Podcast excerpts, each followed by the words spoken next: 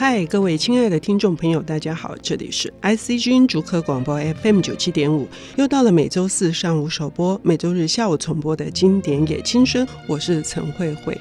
康拉德说，小说的功用是为了让人们看见，看见什么？人性，还是看见现在社会所发生的种种的现象，或者是危机，或者是一些变貌，甚至是人类的大未来。呃，好的小说家可以使我们振聋发聩，但是这样的小说家很少。我们今天要介绍的就是一个非常特殊的才子。我们今天邀请到的领读人是国立清华大学华文文学研究所的所长，同时也是这个系主任林嘉怡老师，呃，为我们带来这一本呃我刚刚提到的非常特别的书。嘉怡老师好，呃，慧慧姐好。听众朋友们好。刚刚我提示的这一些，就是甚至是不止呃人性，不只是呃社会的现象，而且是俊科一个时代的足迹，同时呃也在探讨人类的未来。像这样的作家，在我们的华文文学圈里面很少。今天要带来的这位大师是哪一位？我们今天呢要读一读张系国先生的作品。张系国先生现在依然是很多就是我们这一代的这些阅读者哈。都很佩服的，因为他的背景跟一般所熟知的这些文青不太一样。是啊，就是张系国先生的专业呢，其实是科学。嗯，对。那他现在还在匹兹堡大学任教，他其实今年已经七十多岁了。嗯，对。但是他的呃，就是还是非常的爽朗。嗯，那对于创作或者是对于他的作品。改编的电影，或者对于呃生活中的种种的观察，其实都还是非常的敏锐以及精彩。不知道听众朋友们是不是也看过他的杂文？嗯，就是有时候张先生会在部落格上面写杂文，对，然后他的目光啊，或者是他所关注的事情，涉及古今中外，在家庭或者是在呃社会，其实我觉得他都是一位非常令人佩服的前辈。嗯，那年轻朋友们可能未必听过他。又或者，大家只要知道科幻小说，其实总是会想到倪匡，嗯、或者想到星际大战，嗯，对。但是呢，或许文科的学生就会觉得，以前我自己读文科的时候，我也不怎么觉得科幻小说是我的菜，嗯，对。但是后来也有机会呢，读读张系国先生的作品，也觉得其实所谓的科幻，其实往往是他对于现世的某种。不满，或是对于现世的一些观察，嗯、然后他希望能够透过小说，基于他的一些呃，对于历史、对于哲学，或者是人类未来的一些观察。嗯，那今天要带来的这是张系国先生的代表作啊，当年是真的是非常轰动啊。这种轰动是呃，因为从来没有人这样写过，我觉得读文科的人不会这样处理一个题材。这是哪一本书呢？今天我想要导读的作品呢，叫做《棋王》，嗯，下棋的棋。嗯，那这部作品呢，大家可能会想到。不知道哪一位棋王，或许你想的是现实生活中的棋王某某人，或许你想到的是呃中国作家阿城的棋王，嗯、或者你想到的是香港电影的棋王。对，我不知道大家想到的是哪一部棋王。对，但是呢，呃，今天我们要介绍的张系国先生的棋王呢，其实他真的呃算起来呢，也是四十年前的作品了，嗯、因为他的出版是在一九七八年。嗯，对，所以四十年后来看这部。作品其实看到它里面所书写的七零年代的台北，对，大家听众朋友们都非常难以想象，剧中的主角陈琳出门坐公车的时候会看到一头水牛，对，这个太难了。而且这一头水牛呢，经常要叫哈，然后又叫不出声音，你觉得他好像提起劲要去摸了，可是他那个提了半天，但那一声摸手始终没有出来。哎，我觉得这样的描写是很，我们不仅是。读到了小说的乐趣，我们也读到了那个时代的风景。嗯，其实除了那个场景的感觉之外，那头牛那个闷闷的那种要摸不摸的感觉，嗯，就是好像其实是这个城市在早晨似乎要苏醒，还没有苏醒，然后经济要起飞，但是呢，大家还没有找到一个方向，或者是真正能够。赚钱，然后呢又能够满足自己呃生涯规划的一个正途吧。所以是一个很棒的象征手法，嗯，嗯，是一个隐喻，是不是？嗯，我觉得他其实，在很多不是很认真琢磨，感觉上可能就是一笔带过，或者是张系国先生可能只是。偶然灵光乍现，那可能是他生活中的某某一个片段的印象，他就把它写进来。只是觉得有时候就会蛮巧合的，应和了很多我们觉得现实啦，或是小说中的场景。那至于我们到底是不是后设的解读，其实这都没有关系了。我对这部小说印象最深刻，除了那头牛，刚好嘉怡老师提到，呃，还有就是有一部他的邻居林先生的汽车，他宝贝的要命的汽车，哈。那个零件一直被偷，我也觉得说，哎，这是又是一个什么样子的手手法，要诉说什么？不过，请嘉怡老师先跟我们讲，这是一部怎样的故事？它大概是什么？这部作品呢，既然称为齐王，想必呢一定有一位齐王。嗯、但是呢，这一位齐王呢，其实或者是说有两位齐王吧，一位大齐王，嗯、一位小齐王。嗯、那大齐王呢，在故事里头称为刘教授。嗯、小齐王呢，他就是一个孩子。我印象中他没什么特别的名字，嗯、但是呃，其实故事里头把他称为神童，但我更希望说他是一位孩子。嗯。好，那既然呢叫做棋王，大概可以想到小棋王这个孩子，那他是一位神童。但是这事情怎么开始的呢？其实小说的场景一开始，基本上呢就是由电视公司开始。嗯、那电视公司呢，就是播出了一个节目，叫做《神童世界》。嗯、那既然是神童世界，这个制作单位呢，总是不停的要找。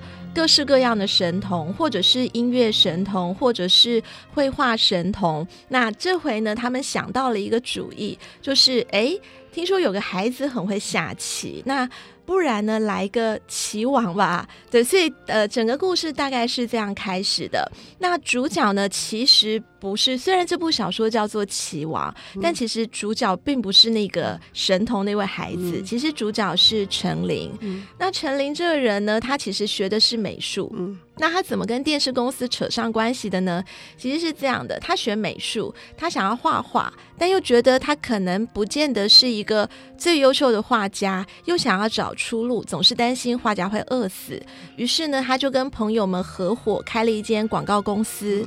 那这个广告公司呢，帮电视公司制作片头。嗯那因此呢，跟电视公司的制作人张世佳，呃，就是互来往很密切。他就想到，哎，那不然呢，我们来做一个节目叫《神童世界》好了。这样子呢，就是还很能够引起孩子们的兴趣，然后或许家长们觉得，哇，这孩子挺厉害的，我也来教教孩子等等的。反正大概就是在那个大家都不断想要力争上流，然后经济起飞啦，然后也希望孩子的教育越来越好的年代吧。好，那于是呢，就在这么一个神童世界的节目的一个制播过程中，他们因此呢想到发现呃一个孩这个很会下棋的孩子。那这孩子下什么棋呢？其实下的是五子棋，基本上就是把五个棋子排成一条线。那这排成一条线就成功了。那其实听起来似乎不是特别难，但是呢，这孩子每下必胜，这就奇特了。那在这个下棋的过程中呢，就是程琳呢，他其实自己也不怎么特别喜欢下棋，他反正知道这个孩子看起来应该能够提高收视率吧。倒是程琳的弟弟很有意思，他听说呢，哥哥找了一个会下棋的神童，就说：“哎，那我也去看看。”那没有想到呢，其实陈琳的弟弟呢，才是让这众多的故事，呃，跟怎么认识齐王、怎么发现齐王奇特能力的一个关键人物。而且更特别的是呢，大家可能会很好奇，就是小说家张系国在这部小说里头到底隐藏在哪一个角落？其实呢，我觉得陈琳的弟弟的那些口吻，然后那些对于历史、宇宙、人生的思考，其实就是张系国他自己的代言吧。呃，我们听到这里就知道这个设定哈，呃，有一些年轻人他们想要呃有所表现，然后想要利用这个节目来一展长才，可是故事会怎样的发展？就是这么简单吗？一定不是的。我们接下来要请嘉怡老师再来跟我们探讨里面的深奥的意义，请休息一下，等一下回来。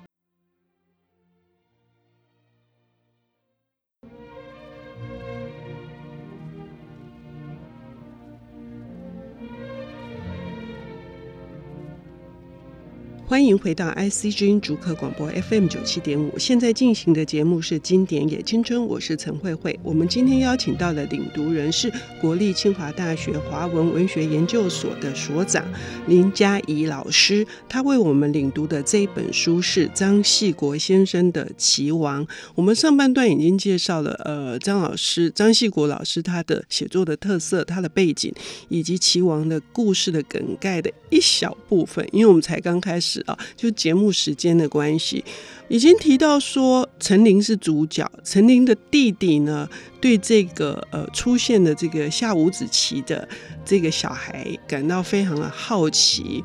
那接下来似乎是引发了一场混战，因为这个神童他失踪了，而陈琳呢，因为要他想要这个出人头地，所以他又要。呃，设计了一场这个两大小棋王对决，所以这是一个怎样的后续的？接下来是怎样的一个大展开呢？其实啊，呃，这个陈琳的弟弟呀、真的就是要不是他，大家可能没有办法知道齐王到底有这个小孩到底有多厉害。就据说这个孩子是连猜拳。每猜必赢，那他们就开始讨论说，是不是因为呃出拳头跟出步的那个肌肉的伸展是不一样的？对，那这个已经够令人啧啧称奇了。那后来陈琳的弟弟呢，又想到了一个办法，他就是写了一大堆乱七八糟的随机数字，然后让这个孩子去猜，没有想到呢，孩子也猜得出来。那后来，因为呢，这个陈琳想要出人头地嘛，他开了一家广告公司。但这广告公司呢，除了做广告之外，总是要想点副业来赚钱。那副业中呢，就是他有一位同事周培，嗯，周培是做股票的，也因为呢股票成功，所以多少帮公司解了一点围。那这回他们就忽然想到，哎，那如果是个神童，那他知不知道到底哪一张股票 会涨啊？对，这个已经起了贪念了哈。是。啊，现在已经走歪了哈。对，其实这个时候神童都还没上节目，但是他已经被发现了，嗯、所以呢，大家就说，那不然这样子吧，就是让神童猜一猜，到底哪一只股票的行情好，那他们就孤注一掷，然后把呃这个钱都投到这个股票里面。好，结果没想到呢，就是神童苦思了非常非常的久，然后最终呢，终于说了一只股票呢，应该是呃可以有好收益的，甚至还说大概可以维持多久的时间。于是呢，他们就把钱给投入。然后果然那一天就看到那个别的股票一直衰，可是他们那一只股票呢就开始上升，涨停板，对，就类似这样涨停板，对，对，他们就觉得哇，果然是厉害啊，嗯，对。那小说呢，其实。张系国先生呢，还不时的会穿插一些线索，比如说这孩子已经预测出来了股票，那这些人就出了贪念，想说那怎么样要用这个神童能够预测未来的本事赚点钱？对，那每个人的想法都不一样，像周培就是想要做股票，那后来又想出了一个办法，就是呢。考前猜题，开补习班，对，开个补习班考前猜题。然后呢，假设呢这个补习班的猜题率很高，那应该就是生意就会非常非常的红火的啊。对，然后呢，这里头他们还有另外一个朋友呢，叫做冯维明。嗯、那冯维明呢，原本是学历史的，嗯、甚至呢还每周一次去当老师上西洋史这门课。嗯、但没想到呢，冯维明跟他们几个人就觉得，好好好，我们想办法怎么个赚钱。对，那冯维明其实是做一些。刀具、器材等等不锈钢器具的生意，对，他也想问说，那到底什么样的原物料价钱好，我能够透过这个原物料能够赚一些钱等等的。好，那还有呢，他们的那个节目制作人张世佳，对，反正他们几位总共有七个人呢，就凑在一块儿，想着怎么样让这个神童借由预测未来的本事，能够帮大家赚上一笔。那赚到了呢，就七个人均分，包括神童本人。好，那在这个过程中呢，原本大家就是讲好均分的，然后神童当然就是大家的宝贝，总是要照顾好他嘛。就没有想到呢，就某一天，就是正在张世家觉得这个呃应该要来彩排了，对，是要去找神童的时候，发现哎。诶这这这孩子不见了，嗯，这还得了啊！就是节目开天窗也，嗯，虽然张世家其实有了悲哀，想说万一怎样怎样，我就找谁谁谁来顶替。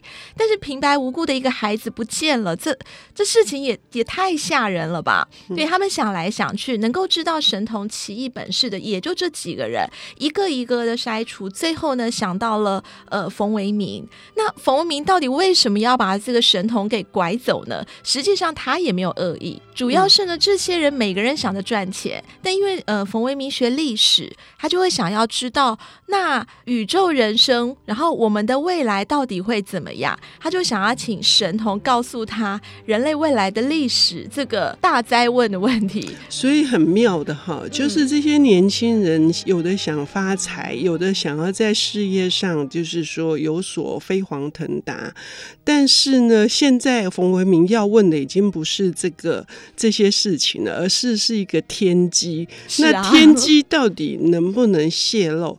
那我们不能把这所有的故事跟听众朋友说，还是期待大家去看书。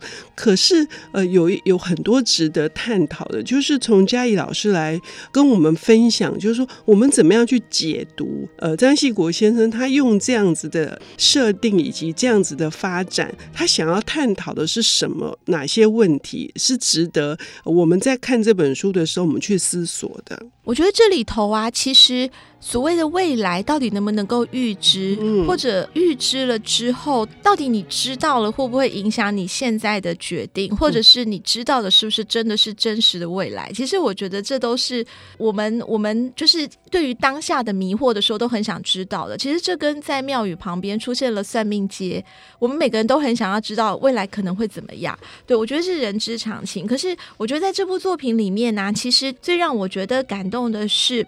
明明他在讲的是一个挖掘神童，很希望这个神童能够出头的故事，嗯、但是，一旦到了下棋的当下，最后神童当然找到了，然后呢，呃。呃，陈琳也想到了大小棋王下棋这个主意。那大小棋王下棋的时候，原本其实呃，这个孩子是不会下象棋的，但他就特别学了下象棋，然后跟刘教授两个人对弈。那因为不会下，所以他们后来呢，就靠着背棋谱的方式，就是陈琳的弟弟去研究刘教授到底怎么下一步一步的棋，硬是要这个孩子背下来。那当正在背的，就是第一盘照着背的时候，果然神。童赢了，可是第二盘呢，完全就不是这个下法了。好，但是林嘉怡老师呢，他因为非常的那个很细腻的想要告诉听众朋友，可是呢，我们还是希望留一个这个听众朋友们能够自己去读这个书。可是这里面还有一件事情，我也很想分享啊，就是说陈琳在这个整个过程当中，因为这个。呃，神童的孱弱的身体，然后他经常会有眼神会飘出一种。深邃的，然后睿智的这些光芒，看起来不像是个十二岁的孩子，可是很多的时候又是一个迷茫的，呃，好像是一个混沌的，然后放空的眼神。我觉得张系国先生在这些描述上面都非常非常的细腻，在探讨说陈琳的良心，这里面有陈琳的良心，他一直在想说他应该要保护神童，嗯，可是他很突出，对，可是他最终没有保护。护到他，所以这本书后面他所要阐扬的，这最终的还是张系国先生的人文的精神吗？是呃，我们还有一点时间，嘉义老师来跟我们谈一下这一点。我觉得他人文精神的部分，除了陈琳的善念总是要保护这个神童之外，嗯、其实我觉得。最终，他其实还是会回到了我们其实可以自己掌握，嗯、所以最后其实神童是自己下棋。嗯，对。那我觉得这个人的力量，其实还是相对于整个历史、宇宙、科幻，其实人类很渺小。但是我觉得人的力量，或者我们不需要靠预测未来，其实我们也有一些可能存在的能力。就或者也是呃神童的那个飘忽，或者深邃，或者迷茫。的眼神的切换之外，我们可以肯定自己生存的当下吧。嗯，那是一种人类的尊严跟勇气，就是勇于去面对那一盘人生的棋局。对，太好了，谢谢。最后嘉义老师为我们带来这么好的一个 ending，谢谢。呃，谢谢慧慧姐，谢谢听众朋友，谢谢。